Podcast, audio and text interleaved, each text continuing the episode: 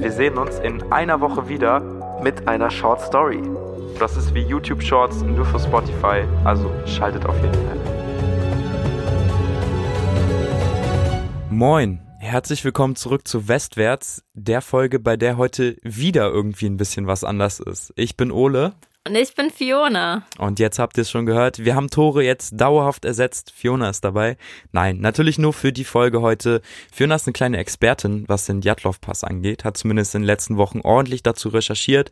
Und uns haben auf Instagram relativ viele Fragen noch dazu erreicht. Das ist ja irgendwie alles ein großes Mysterium und richtig was dazu aufklären kann man nicht. Trotzdem hat Fiona heute nochmal ein paar Punkte mitgebracht, über die man auf jeden Fall nochmal sprechen muss. Heute beschäftigen wir uns also nochmal mit dem Djatlov-Pass und besonders nochmal mit Solotajew. Falls ihr die Folge noch nicht gehört habt, hört ihr euch auf jeden Fall vorher nochmal an, das wäre wichtig. Solotajew, nochmal kleiner Recap. Fiona, wer war das? Solotajew, das war der älteste Teilnehmer von allen und der war irgendwie so ein bisschen shady und man wusste nicht so viel über ihn.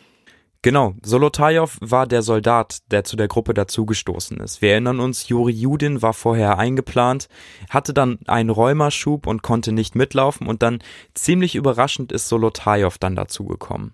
Tatsächlich wollte er ursprünglich auch äh, bei einer anderen Wanderung teilnehmen und zwar von Sergei Sogrin, glaube ich. Ich weiß nicht ganz, wie er ausgesprochen wird. Genau, aber der hat dann sehr, sehr kurzfristig abgesagt, was für ähm, Sergei nicht so cool war, weil der die Rucksäcke, also die, die Last musste er total neu aufteilen auf die Teilnehmer, statt auf äh, neun jetzt auf acht Leute.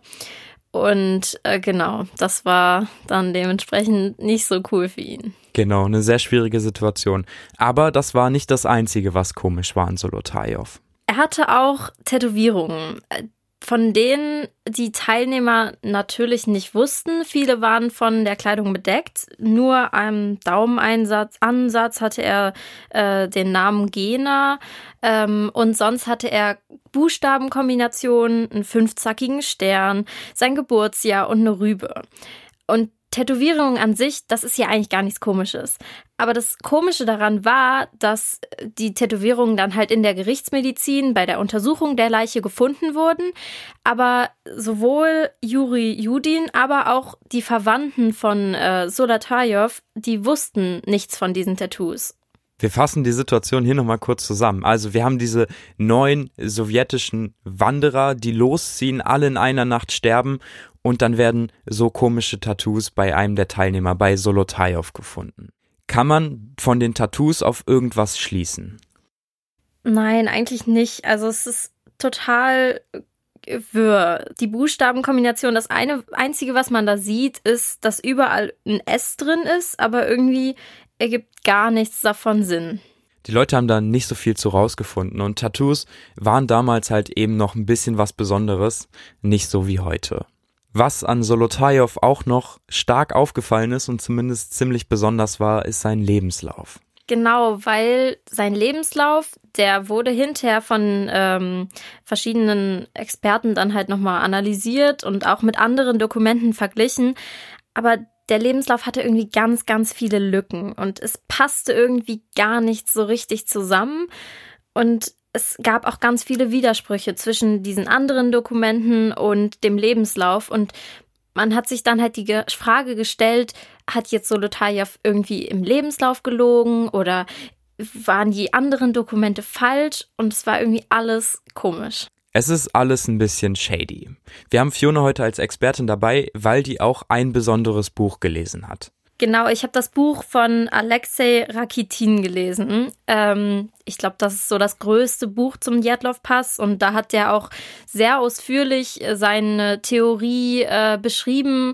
Ähm, aber der Autor war irgendwie, es war sehr interessant, das Buch zu lesen. Es war erstmal sehr schwierig. Der hatte eine sehr schwierige Sprache und hat auch zwischendurch immer den Leser so irgendwie angesprochen, aber auf eine ganz komische Weise und äh, man weiß halt nicht so viel über ihn, aber es ist halt erstaunlich, dass der so viel Wissen hatte. Der wusste ganz viel im Bereich der Gerichtsmedizin und der Anatomie, obwohl man davon ausgeht, dass er wahrscheinlich eher Ingenieurwesen oder Naturwissenschaft studiert hat.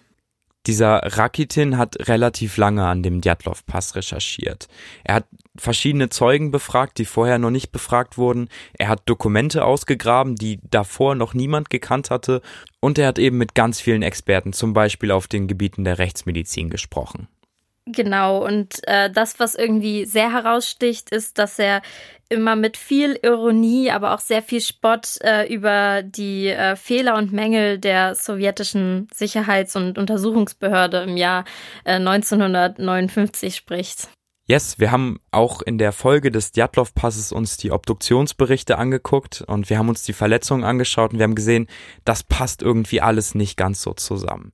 Da haben wir klare Stichverletzungen, die einfach als Kratzer angegeben werden. Und der Tod wurde ja einfach als Erfrieren deklariert. Danach kam dann noch die Lawinentheorie.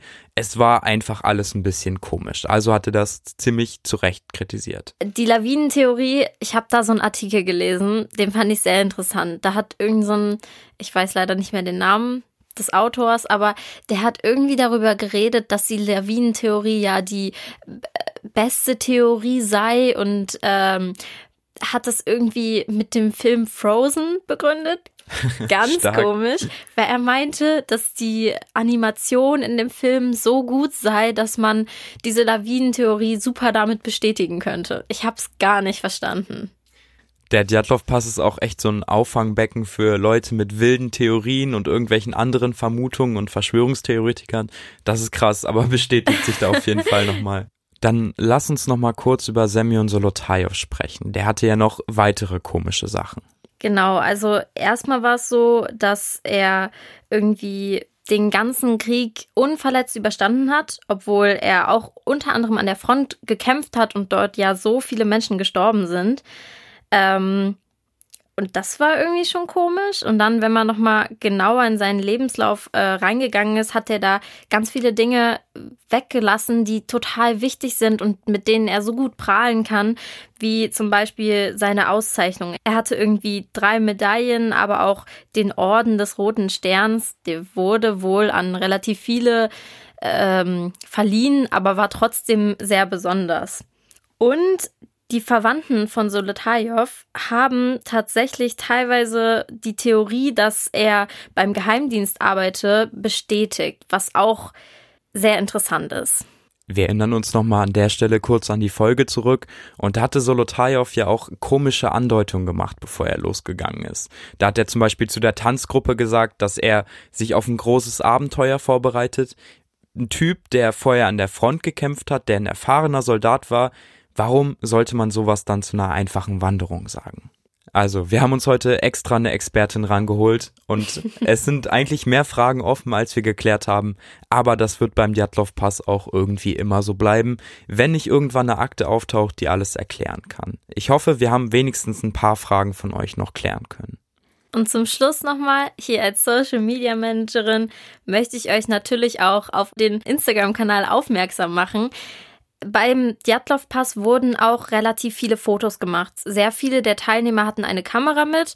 Natürlich ist sehr viel verschollen, aber ein paar Fotos gibt es noch und die könnt ihr jetzt auf unserem Instagram-Kanal angucken. Also schaut unbedingt vorbei, lasst ein Follow da, kommentiert, wenn ihr noch irgendwelche Fragen habt, schreibt uns, alles ist möglich.